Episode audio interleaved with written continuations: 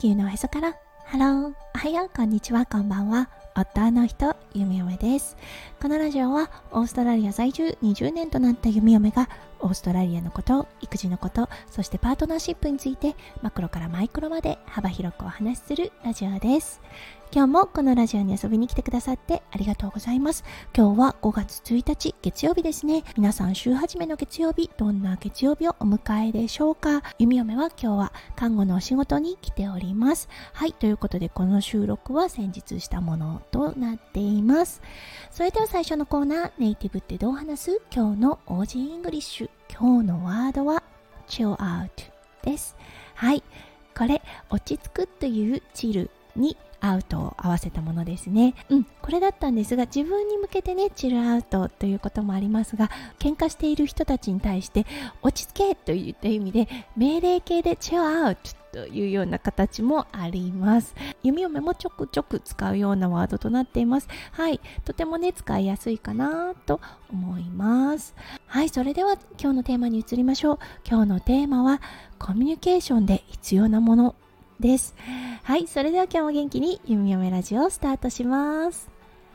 はい、先週から息子くん、スイミングレッスンをスタートしたんですね。そして、やっぱりね、先生はオーストラリアの方です。はい、そして息子くんの英語レベル、進んできています。はい、とてもよく聞けるし、自分でもね、英語で表現をし始めました。はい。だけどね初めて会う先生そしてね初めて会う方に対してね緊張というものは伴いますよね。それは言葉がわかるわからないのシチュエーションに関係なくですね初めて会う時って緊張しますよね。そうちょっと萎縮してしまうっていうのもあると思います。はい。だからね息子くんどんな感じになるかななんて思ってたんです。通訳が必要かなどうなのかななんて思ってたんですよね。だけどね見ていたらあー息子くんやっぱりねしっかり先生のジェスチャーだったり目線を見てそしてそこからね理解をしようっていうのを汲み取ることができました。はい。おそらくね全部指示を分かっていたわけではないんです。英語の指示ですね。だけど先生のジェスチャーだったりとか目線そしてその体の使い方であなるほど次はこれをするんだっていうのを理解していました。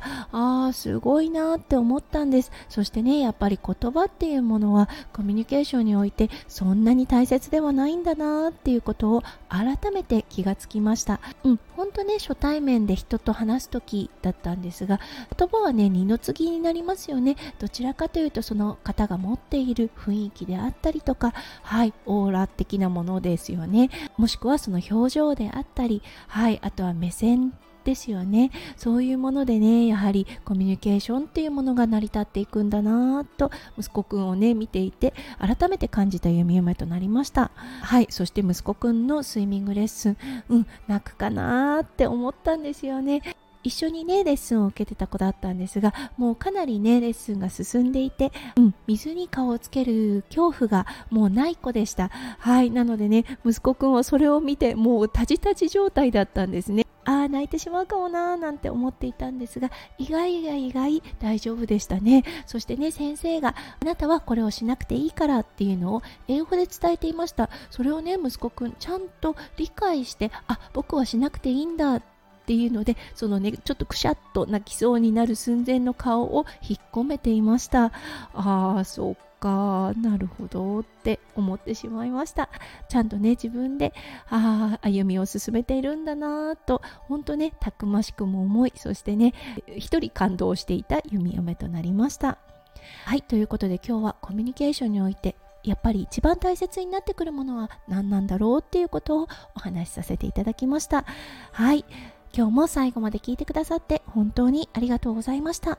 皆さんの一日がそしてね、1週間がキラキラがいっぱいいっぱい詰まった素敵な素敵なものでありますよう、読み読め心からお祈りいたしております。それではまた明日の配信でお会いしましょう。地球のおへそから、ハロー、ゆみよめラジオ、ゆみよめでした。じゃあね、バイバイ。